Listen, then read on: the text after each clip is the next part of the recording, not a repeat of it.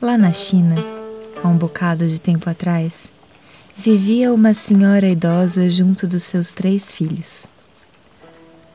Ela era viúva e sustentava a casa sozinha vendendo os brocados que tecia.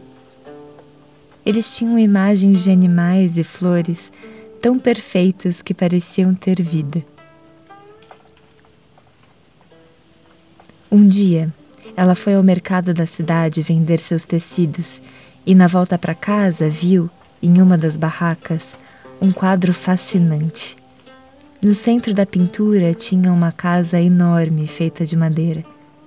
O telhado era que nem um dos templos budistas, com as pontas levantadas para cima.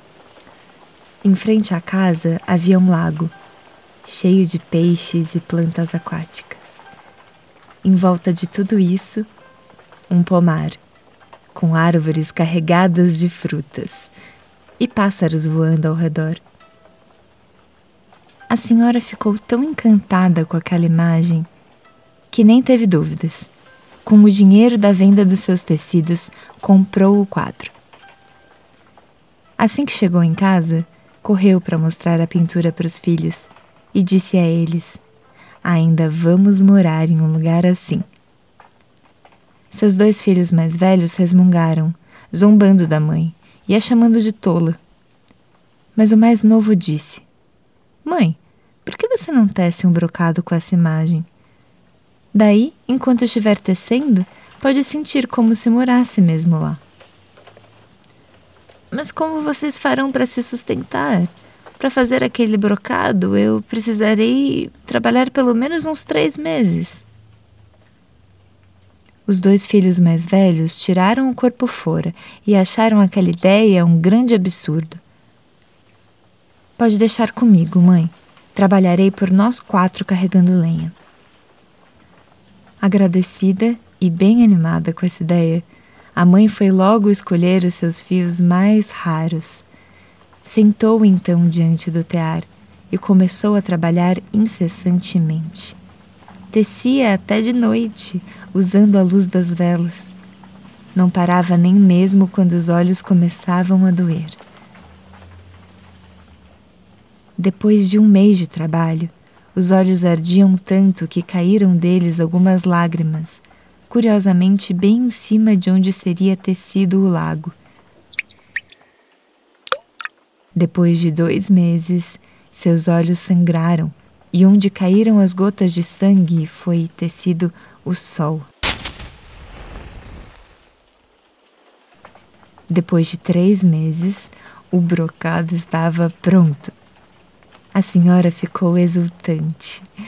Para poder ver melhor a sua criação, levou o tecido para fora e o sacudiu no ar.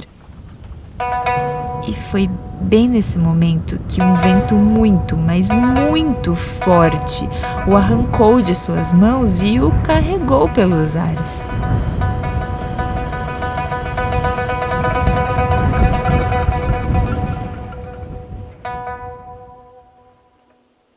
ela ficou desesperada e clamou aos seus filhos que encontrassem o brocado. Disse que ele era tão importante quanto a sua própria vida. Um pouco relutante, o filho mais velho foi em busca do brocado e rumou para o leste, na direção do vento. Caminhou durante um mês inteiro, passando por plantações de arroz, bambuzais, florestas de coníferas, até chegar a uma caverna. Bem em frente havia uma árvore com frutos vermelhos e um cavalo de pedra com a boca toda aberta.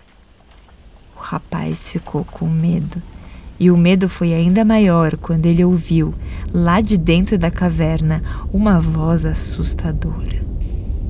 Ao virar o rosto, tremendo, viu que essa voz vinha de uma senhora que mais parecia uma bruxa. Eu sei o que você veio fazer aqui. Está procurando o brocado de sua mãe. Pois muito bem.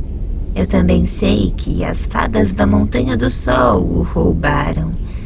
Para encontrá-lo, precisará arrancar dois dentes seus e colocá-los na boca do cavalo de pedra. Ele então se tornará vivo de novo e levará você até a Montanha do Sol, passando pela Montanha do Fogo e pela Montanha do Gelo. Mas é necessário eu te avisar. Se você se encolher um milímetro que seja ao atravessar a Montanha do Fogo, as chamas o reduzirão a cinzas. E se tremer, mesmo que por meio segundo, ao cruzar a montanha de gelo, o frio o transformará em uma estátua. Só de ouvir isso, ele já estava todo encolhido e tremendo. Vendo que o rapaz não teria coragem, a velha senhora quis poder ajudar de algum modo aquela família. Tome, rapaz, leve com você este saco cheio de moedas de ouro e, volte para sua casa. Ele pegou o saco, mas não chegou a voltar para casa. O seu plano era gastar o dinheiro todo sozinho, não dividir com mais ninguém. A senhora, mãe dos três filhos, estava cada dia mais triste e magra. Quase não conseguia comer de tanta tristeza. Como o filho mais velho nunca voltava, pediu ao seu filho do meio que fosse buscar o brocado, e assim ele foi. Fez o mesmo caminho do irmão mais velho. Depois de andar por um mês, encontrou a caverna, a árvore, o cavalo e a bruxa que lhe disse exatamente o mesmo. Ele ficou apavorado. De jeito nenhum correria o risco de virar pó ou uma estátua de gelo. Ficaria com os seus dois dentes bem a salvo dentro da boca. A atitude da bruxa foi então dar a ele o mesmo que deu ao primeiro: um saco repleto de moedas de ouro. Assim como antes, em vez de voltar para casa, tomou outro rumo para que aquela pequena fortuna fosse apenas sua. A senhora estava desfalecendo aos poucos. Seu estado era grave. Ela dizia repetidas vezes que aquele brocado era a sua própria vida. O filho caçula, então, não tinha opção. Mesmo estando muito preocupado com a saúde da mãe, deixou-a aos cuidados de um vizinho e partiu no sentido do vento.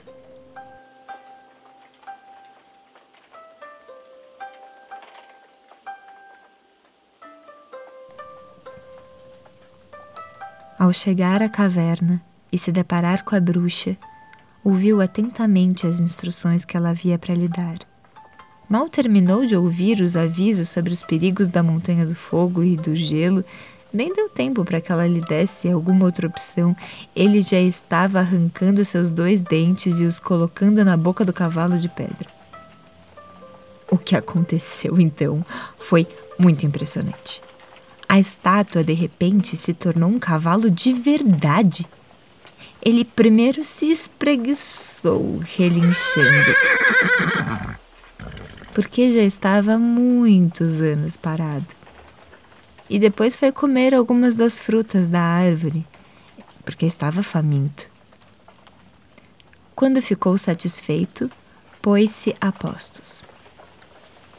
A bruxa sinalizou que ele já podia subir. Vá lá, meu caro. O cavalo te levará até a Montanha do Sol, passando pela Montanha do Fogo e pela Montanha do Gelo. Lembre-se do que eu lhe disse. Se você ficar bem concentrado, chegará intacto ao Castelo das Fadas e conseguirá trazer de volta o brocado de sua mãe. Tão logo o menino subiu no cavalo, eles iniciaram viagem e foram algumas horas cavalgando bem rápido por campos a perder de vista, até que a paisagem começou a ficar avermelhada, com árvores que pareciam incandescentes, tal o tom escarlate de suas folhas. O clima foi ficando também cada vez mais quente. Foi então que avistaram, bem próxima, a montanha de fogo.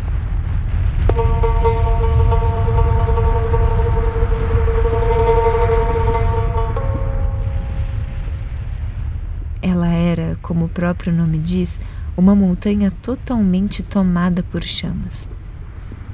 O rapaz respirou fundo, concentrou-se no seu objetivo e passou pela montanha sem colher nenhum milímetro. Ufa! Saindo de lá, a paisagem foi embranquecendo cada vez mais, com árvores de folhas tão alvas que pareciam feitas de neve. O vento tornou-se cortante, de tão gelado.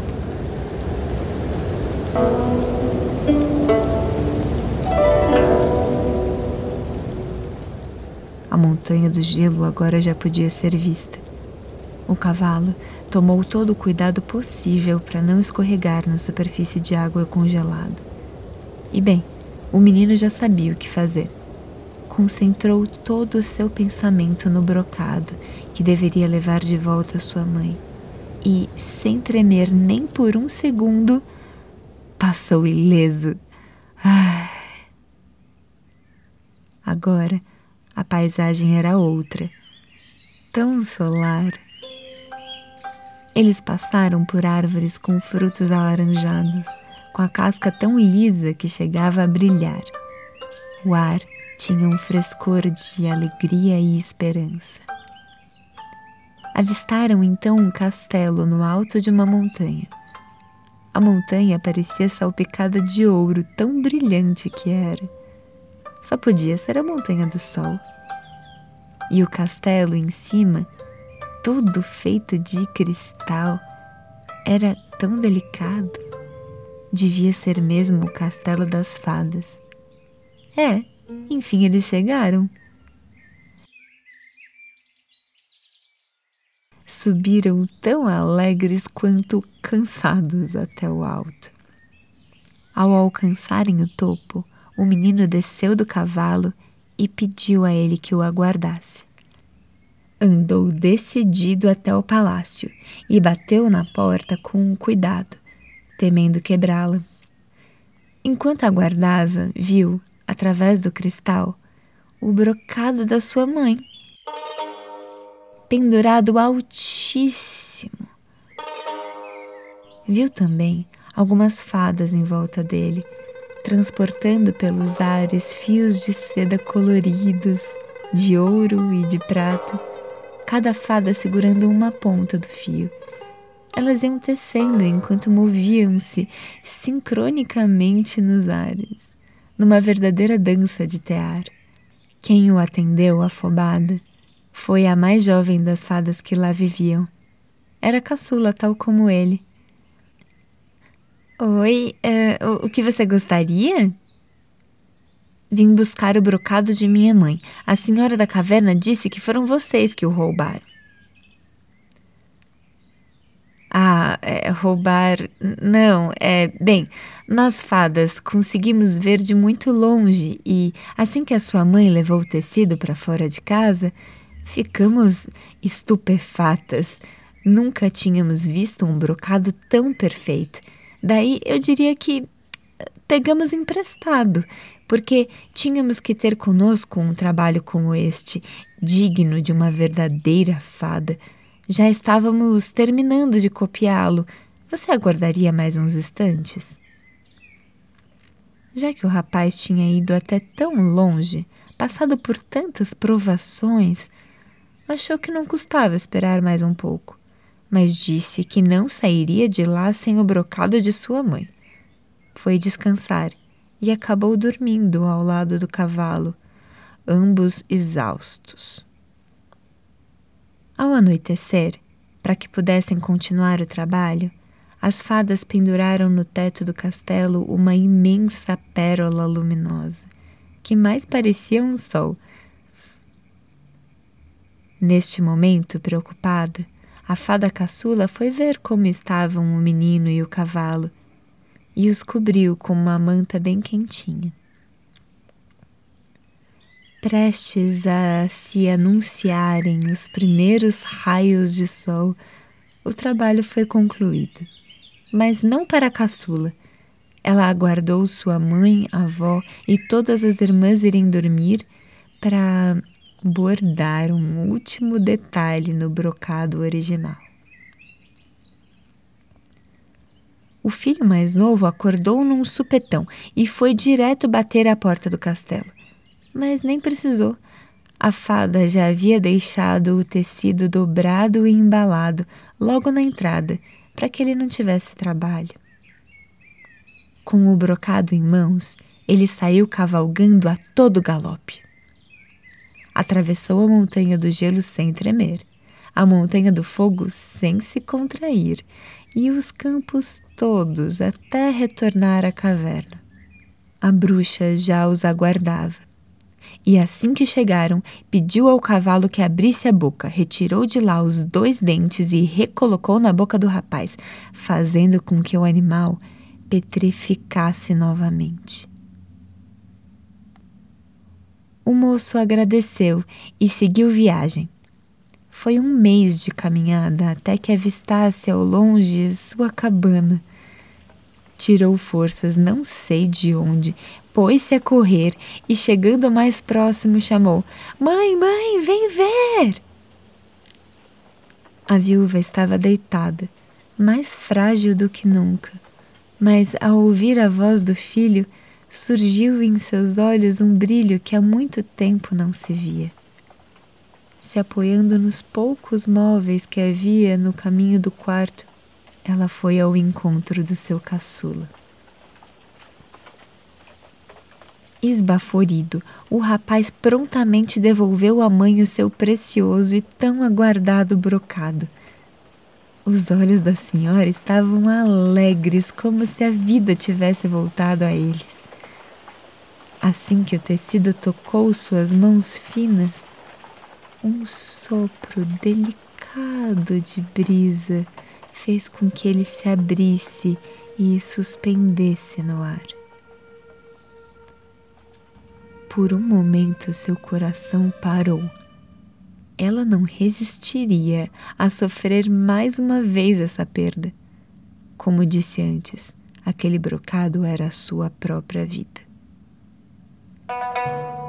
mas ele foi se expandindo, expandindo, expandindo até cobrir toda a paisagem.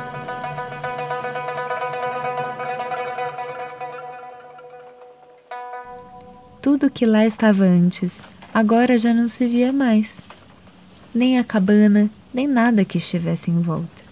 Não dava para acreditar, mas o que agora ocupava aquele espaço era exatamente a mesma paisagem que a senhora havia tecido no brocado. A casa de madeira com seu telhado de pontas elevadas, o lago e o pomar. Só tinha lá uma coisinha de diferente. Depois, do maravilhamento inicial com toda aquela beleza, foi que o caçula notou, ao lado do lago, sentada, aguardando pacientemente, estava a fada mais nova da Montanha do Sol, só que agora sem as suas asas. O que você faz aqui? Oi, eu fiquei encantada com esse lugar assim que eu pus os olhos no brocado Sabia que ele era mágico e que tudo que fosse bordado nele se tornaria realidade. Então, tomei a liberdade de bordar a mim mesma. Vocês se importariam de eu morar com vocês? Posso ajudar com tudo que vocês precisarem. Só queria poder viver aqui. Claro que sim, será um prazer. Seja bem-vinda. Acabou que os dois caçulas de suas famílias o rapaz e a fada foram se gostando cada vez mais e ah, passaram a namorar. Os três viviam muito felizes lá. O filho cuidando da horta e cozinhando pratos deliciosos, a mãe tecendo seus brocados com plantas e animais que pareciam ter vida, e a fada costurando e vendendo na feira da cidade lindíssimas vestimentas feitas com os brocados tecidos pela sogra. Mas às vezes a senhora se entristecia ao lembrar de seus outros dois filhos que nunca retornaram para casa. Um dia, eles chegaram a passar ali por perto, vagando em busca de alimentos e algum dinheiro. Ao olharem com mais atenção, reconheceram naquele lugar a mesma imagem do brocado tecido pela mãe, e em seguida ouviram a voz do seu irmão chamando para o almoço. Ficaram envergonhados. Se afastaram e nunca mais foram vistos por lá.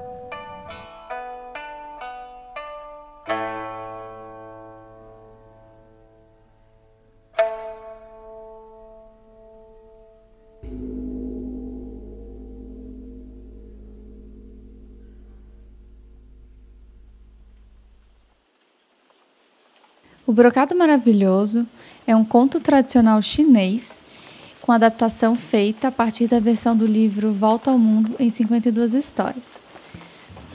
Quando eu escutei essa história pela primeira vez, eu me apaixonei de cara. Eu acho que em parte porque eu estava me adentrando nesse universo da costura e do bordado. Eu tinha largado meu emprego para ir atrás de um sonho antigo, que era criar, trabalhar como artista plástica. E foi nesse mergulho no desconhecido que eu me encontrei no meio dos tecidos, das linhas, das costuras. E acabou que essa história trouxe para mim, é, além de todo esse universo né, da costura, do bordado, ela trouxe muito forte também esse sentimento de confiança, de persistir mesmo na construção dos nossos sonhos, de que a gente pode tecer fio a fio a nossa realidade e também que a gente pode, por exemplo, nos guiar pela nossa intuição, para a gente não aceitar, por exemplo, propostas que até pareçam vantajosas, mas que desviam, acabam desviando a gente do nosso verdadeiro propósito. E confiarmos também de que a gente vai superar os obstáculos para chegar no destino que a gente pretende. Ao meu ver, os filhos dessa senhora Tessilã é, na verdade, são ela mesma. São esses seres, sabe, que habitam dentro da gente. E tem aqueles seres que nos causam dúvida, que nos enganam, que nos sabotam. E tem aqueles outros que vão nos trazer força, que vão nos trazer coragem. São aqueles seres que nos guiam, né? Que também gosto de, de chamar de intuição. E são esses aí que eu venho buscando escutar e me apegar nessa minha nova caminhada. Enfim, essa história me provoca muitas emoções, é, me traz muita identificação, assim, me, realmente me identifico muito com essa história, me traz muita força. E para vocês, o que, que essa história te traz? Você pode ir lá no Instagram, arroba o underline e contar pra gente. Aproveita também para ver como ficou a manta dessa história. Esse episódio é uma produção do Coletivo 82, dirigido por mim, Nita, e pelo Otávio Nagano. Narração e autoria da versão do conto tradicional O Brocado Maravilhoso é de Letícia Sodré e produção sonora de Otávio Nagano.